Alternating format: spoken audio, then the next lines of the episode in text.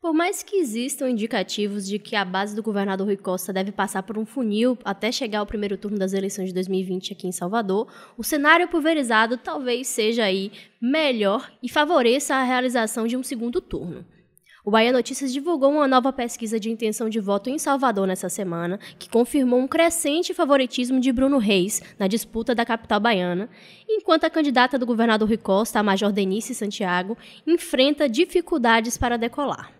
Eu sou Jade Coelho e o terceiro turno de hoje debate os desdobramentos da pesquisa que indica a liderança com folga de Bruno Reis na disputa pela Prefeitura de Salvador.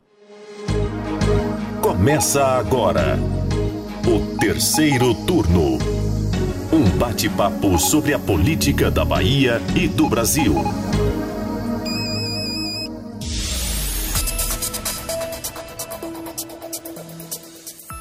Apresentam comigo o podcast de política do Bahia Notícias, os repórteres do site Ailma Teixeira. Oi, oi. E Lucas Arraes. Olá. Bom, nesse programa de hoje a gente vai debater os desdobramentos da pesquisa, mas antes eu queria pedir que a Ilma nos lembrasse aí, lembrasse para os nossos ouvintes um pouco dessa pesquisa, dos dados, o que, que ela trouxe de informação para a gente.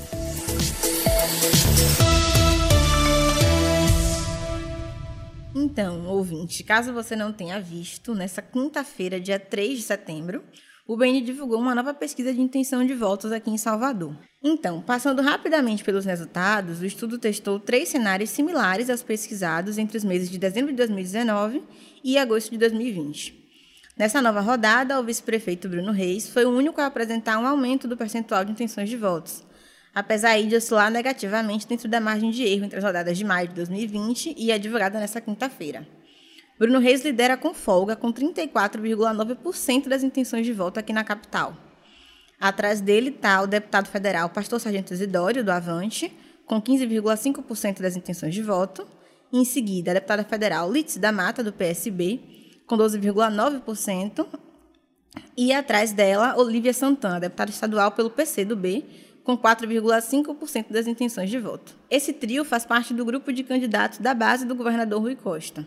Já a candidata do governador Rui Costa, a Major Denise, ainda não decolou. Ela está com 4,1% das intenções de votos entre os pesquisados, o que demonstra uma situação delicada dentro da margem de erro, já que essa margem é de 3,5%.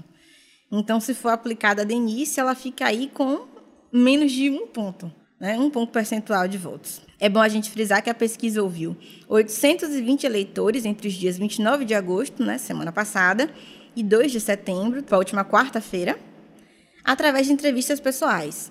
Esse levantamento, como eu falei, tem margem de erro de 3,5% e grau de confiança de 95%.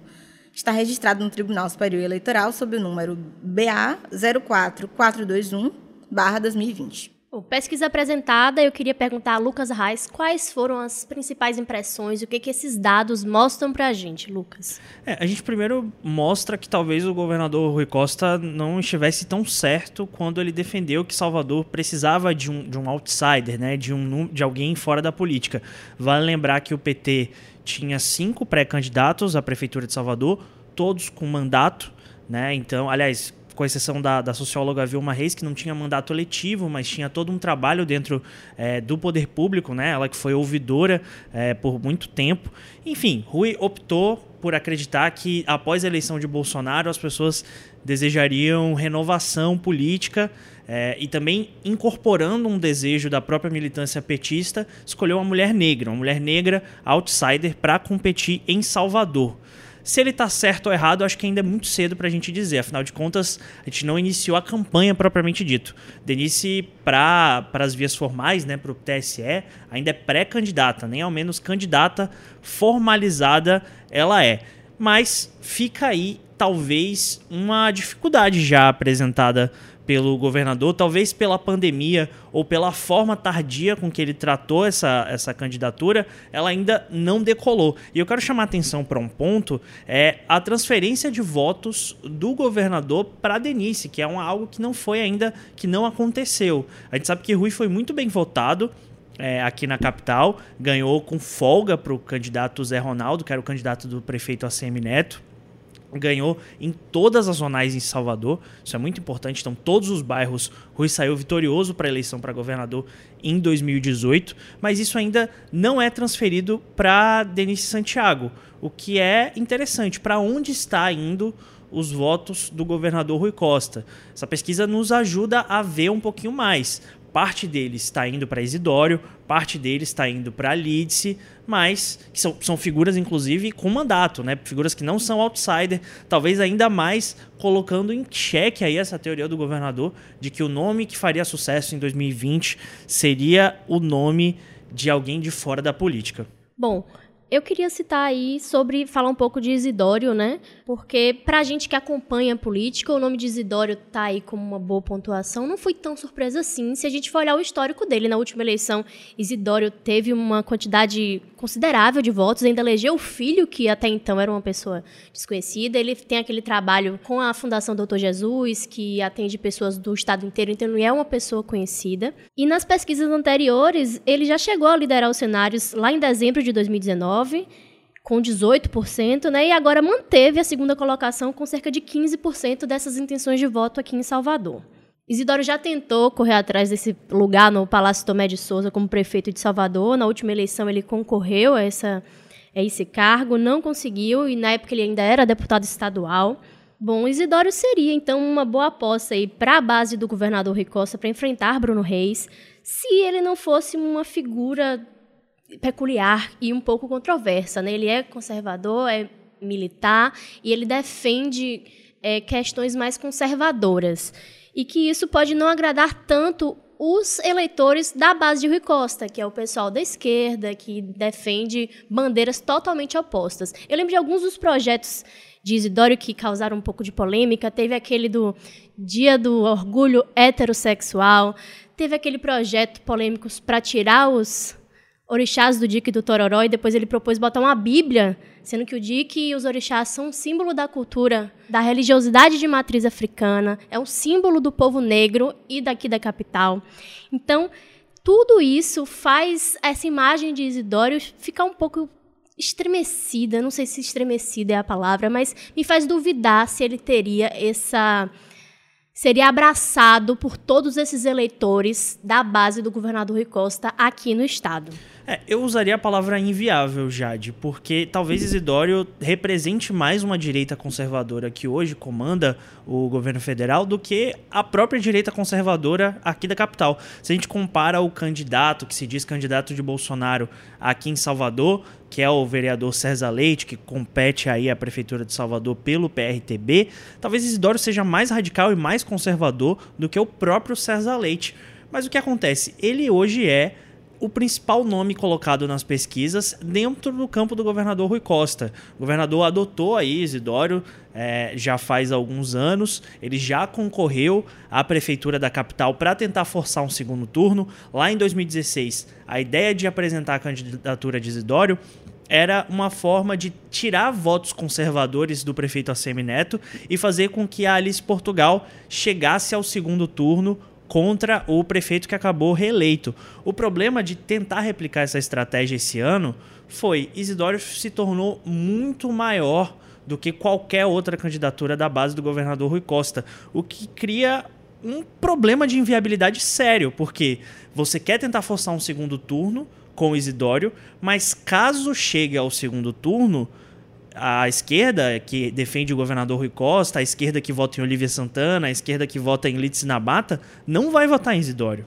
Essa esquerda tende a votar em Bruno Reis. Então, você, beleza, você consegue postergar a eleição para o segundo turno, mas caso esse segundo turno seja entre Bruno Reis e Isidório, é como se praticamente não existisse um segundo turno. É como a gente chama, o pessoal fala, né? Vai ficar numa sinuca de bico. É. Eu quero. Tem esse questionamento, o Fernando Duarte, nosso editor, faz esse questionamento em artigo publicado aqui no site quinta-feira, que é como vai se comportar Olivia Santana tendo que engolir um apoio a Isidória no segundo turno? Como vai se comportar a Lídice da Mata e tantos outros nomes que são ditos progressistas dentro do campo do governador Rui Costa? É bom a gente lembrar que Isidório já foi chamado de o Bolsonaro da Bahia. E aí imagine então o eleitor petista, o eleitor mais alinhado à esquerda, ter que defender esse candidato. A gente acha que vai ser um pouco difícil. essa escolha feita pela base do governo, mas é o que está se desenhando por agora. Né? Nesse momento, o governo do Estado usa essa candidatura de Isidoro, essa pré-candidatura ainda, para tentar forçar esse segundo turno. Mas a gente não sabe que, a que caminho essa forçada de barra pode acabar levando. E pode ser, de fato, constrangedor para algumas figuras ligadas a essa base ter que definir esse apoio, ou então acabarem se desvinculando, dizer, não, a gente não vai se posicionar, a gente não vai apoiar esse candidato, deixando aí o campo ainda mais aberto para o pré-candidato do prefeito ACM Neto, Bruno Reis. Aí uma, eu só eu ainda acho que o governo do estado está dobrando a aposta, porque o governo do, o governador agora trabalha para afunilar as candidaturas da base, diminuir o número de candidatos para talvez transferir alguns votos para Denise, e nesse movimento temos aí hoje, provavelmente sexta-feira, que é o dia que vocês vão estar ouvindo esse podcast, um anúncio de uma chapa Avante e PSD. Eleusa Coronel deve ser aí apresentada como vice de Isidório, o que não vai dar votos para Isidório, afinal de contas, Eleusa tem zero na pesquisa, mas dá tempo de TV que é algo que ele sabe explorar muito bem, né? Com aquele mexão de ser o doido, com o jeito de falar com as massas que ele tem e até pelo jeito peculiar que atrai sim muito voto de desavisado. Então é um movimento que talvez dobre a aposta, já que está dando musculatura à candidatura de Isidoro. Você acha que esse cenário poderia repetir um pouco, pelo menos dar sinais do que aconteceu lá em 2018, quando no segundo turno foi Haddad versus Bolsonaro e tinha aquele pessoal anti-PT que não votava em Haddad de jeito nenhum, mas que também não queria a, as bandeiras que eram levantadas pelo presidente Jair Bolsonaro, né? E foi uma situação complicada que a gente assim, me parece que pode se repetir na Bahia se esse, se, se esse for o cenário, Bruno Reis e Isidório aqui no segundo turno. Quer dizer que o plano do governador está impondo aí uma escolha muito difícil para alguns eleitores? eu acho que sim. O, o que eu achei engraçado é que talvez um segundo turno entre Isidório e Bruno Reis empurre a base do prefeito Assemi Neto mais à esquerda, né? O que é uma coisa interessante para a gente analisar no é um futuro. É um movimento para a gente ficar de olho, né? Vamos acompanhar isso com certeza. E enquanto isso, a gente tem apurado que o governador agora tenta afunilar as candidaturas de sua base, também para garantir que Denise, que é a sua candidata de preferência, seja a peça que vai chegar ao segundo turno. A gente sabe que, como até o Lucas já comentou, Rui tem votos aqui na capital. Agora a gente ainda não viu essa transferência de votos dele para Denise. Então ele tenta agora transferir o apoio de outros nomes, como de Lice da Mata e de Bacelar, a candidatura petista. Só que nesse cenário a gente tem um outro problema, que é como convencer esses pré-candidatos que estão melhores posicionados nas pesquisas a apoiarem a candidatura de uma das últimas colocadas né, nesses levantamentos que têm sido feitos. Bom, eu acho que a resposta para essa pergunta seria ir negociando cargos, né? O governador Rui Costa sinalizou que deve fazer uma reforma administrativa e ampliar o espaço aí dos aliados nas secretarias que hoje são comandadas pelo PL e pelo PDT e que estão de malas prontas aí devem confirmar o apoio a Bruno Reis. A gente lembra aí que o PDT é um partido da base do governador Rui Costa, mas que já há algum tempo vem, vamos dizer, namorando e em conversa com o prefeito de Salvador, ACM Neto, que é do lado oposto. O presidente do PDT, Carlos Lupe, já se reuniu com o prefeito ACM Neto. A gente teve a filiação de Léo Prates, que era do Democratas e veio para o PDT, e tudo isso que a gente já comentou aqui em episódios anteriores do podcast. Nesse movimento em que PL e PDT apoiam Bruno Reis, eles perdem duas secretarias na gestão estadual. O governador deu entrevista essa semana pra gente falando que ele tem livre escolha de também deixar de contar com assessores que não acreditam no projeto dele. Tô aí fazendo é, citação a própria fala do governador. Então, com isso, o PL deve abrir, vaca, né, deve vagar a Secretaria de Turismo, que hoje está com Fausto Franco, filiado ao PL, e o PDT, caso apoie Bruno Reis, que é o que deve se concretizar aí nos próximos dias, deixa vaga à Secretaria de Pesca e Agropecuária, a SEAGRE, que é uma pasta importante para o interior do estado. Nós temos 6 milhões de agricultores familiares no, no, no, nosso estado. Então é um espaço importante que pode convencer outros partidos, como o PSB de Da Mata, a apoiar Major Denise, né? ganhando mais espaço para fazer política estadualmente. E nesse rolo, Lucas, a gente tem ainda a candidatura de Olivia Santana, deputada estadual pelo PCdoB, que, ao que tudo indica, não deve recuar da candidatura, mas também deve ficar isolada. Né? E ela não tem pontuado bem nas pesquisas até agora. O PCdoB sempre conviveu aí com uma sombra do PT e precisa de aliados para poder fazer essa candidatura. Não à toa, a Olívia se juntou ao PP do vice-governador João Leão. No entanto, com justificativas aí um pouco confusas, o deputado estadual Niltinho, do PP, abandonou a possível vice de Olívia. E então o partido parece ter abandonado o projeto do PCdoB, né, mesmo que extraoficialmente. E isso fez surgir algumas questões para a gente, como, por exemplo, seria um pedido de Rui ao partido do, do vice-governador João Leão para que Olívia não competisse com Denise? Já que isso levanta a possibilidade de que duas candidatas negras né, pudessem aí competir o mesmo eleitorado, que é também uma questão que a gente tem que problematizar futuramente, porque, aliás, a partir de agora, a partir de já, que a gente tem diversos homens brancos disputando eleição e ninguém fala em disputar eleitorado, né? E de repente duas mulheres negras precisam ter o mesmo eleitor. Enfim, é uma questão que a gente coloca para essa, conjuntura política, mas também para a sociedade em si. Para a gente se questionar por que, que você ter duas mulheres disputando significa que elas vão ter a mesma pauta, elas vão discutir racismo, combate ao racismo, combate à violência? Acho que não, né? A gente precisa ouvir um pouco mais do que elas têm a dizer para também não delimitar a voz de cada uma. Afinal, são Denise tem uma história fora da política partidária, mas tem uma história que a gente até já retratou aqui no podcast, né? Ela era ela era a mulher ali à frente da Ronda Maria da Penha, que teve um papel muito importante, tem, melhor dizendo, na sociedade. Olivia também tem uma história longa na política, então acredito que elas não tenham apenas o combate ao racismo, que não é pouca coisa a se debater aqui. Então a gente precisa questionar também um pouco disso, né? Para o eleitor pensar um pouco por que, que uma anula a outra. Né? Como se tem discutido bastante. É, o ponto é que o PP não parece estar mais disposto a apoiar o projeto de Olívia. E isso ocorre mais ou menos aí no mesmo tempo que o governador fala em afunilar as candidaturas. O deputado estadual Niltinho deixou aí essa, essa aliança com Olívia para Salvador, alegando que ele estava sendo muito requisitado no interior ok, deixou.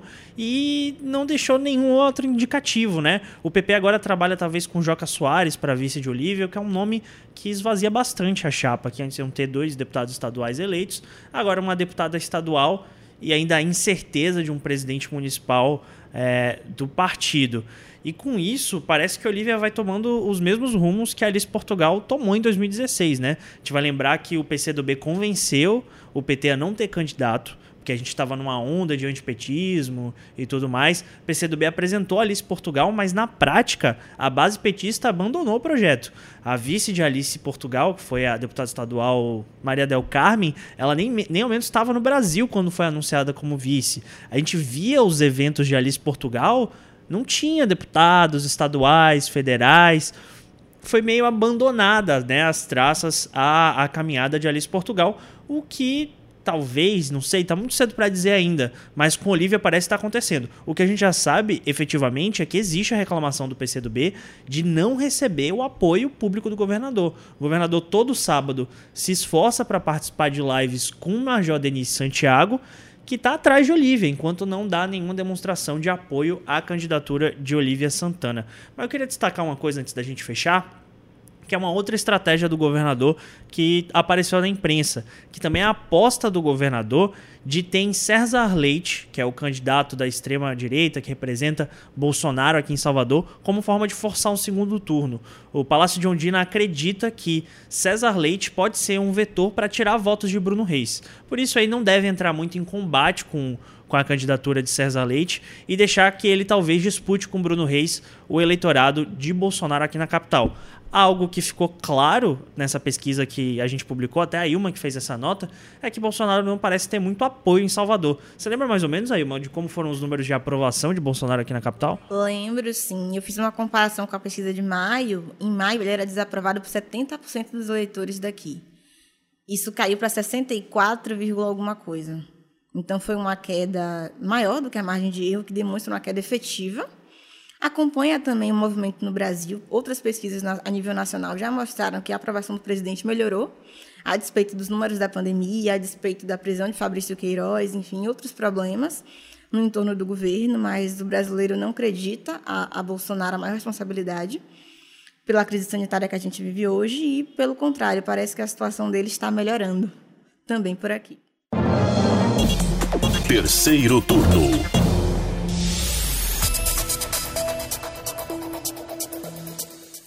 Com isso, a gente vai chegando ao fim do terceiro turno, de mais um terceiro turno. Muito obrigada, você ouvinte, e a Lucas Arraes e a Irma Teixeira. Até semana que vem. Até semana que vem. Até semana que vem, Jade. E a gente quer saber o que, é que você achou do terceiro turno de hoje. Manda uma mensagem para o Twitter do Bahia Notícias ou poste o seu recado usando a hashtag Terceiro Turno BN. O programa é gravado da redação do Bahia Notícias e conta com a apresentação dos repórteres Jade Coelho, Lucas Arraes e a Ilma Teixeira.